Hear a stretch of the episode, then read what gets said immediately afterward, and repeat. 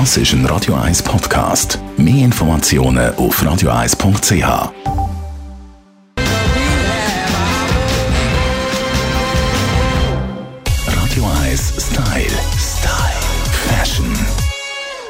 An der diesjährigen Mode Suisse hat man wieder mal die Gelegenheit gehabt, Schweizer Designer und Talent kennenzulernen, unter anderem Amorphose.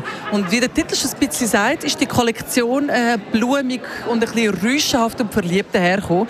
Ich bin hier Backstage bei der Jessica Lee, die äh, Stylistin ist und äh, Amorphose inszeniert hat, mit inszeniert hat. Wie würdest du den Stil von Amorphose beschreiben, Jessica? Amorphos. Äh, ich arbeite schon seit zwei Jahren mit dem Giancarlo zusammen. Es ist einerseits sehr feminin und verspielt, aber er schafft mit vielen harten Materialien, zum Beispiel mit Reissverschlüssen und das gibt ihm wieder Ecke und Kante. Also es ist eigentlich eine schöne Symbiose zwischen beiden Elementen, also Femininität und Maskulinität, wo einfach zusammen eine schöne Einheit gibt. Ich habe es eingangs ein bisschen erwähnt, Giancarlo schafft viel mit Rüschen. Also die werden aber auch den Männern appliziert. Ja, also primär sind Sachen sicher Unisex. Er hat auch viele männliche Kunden. Es ist aber so Kleider und so tendenziell habe ich es jetzt eher an Damen gesehen, also an Frauen. Es sind die Rüschen sind aber oft aus Reissverschlussbändern. Also auch da wieder, sie sind verspielt und leicht auf der anderen Seite wieder hart und schwer vom Material her. Von dem her gesehen ideal für Unisex, würde ich sagen.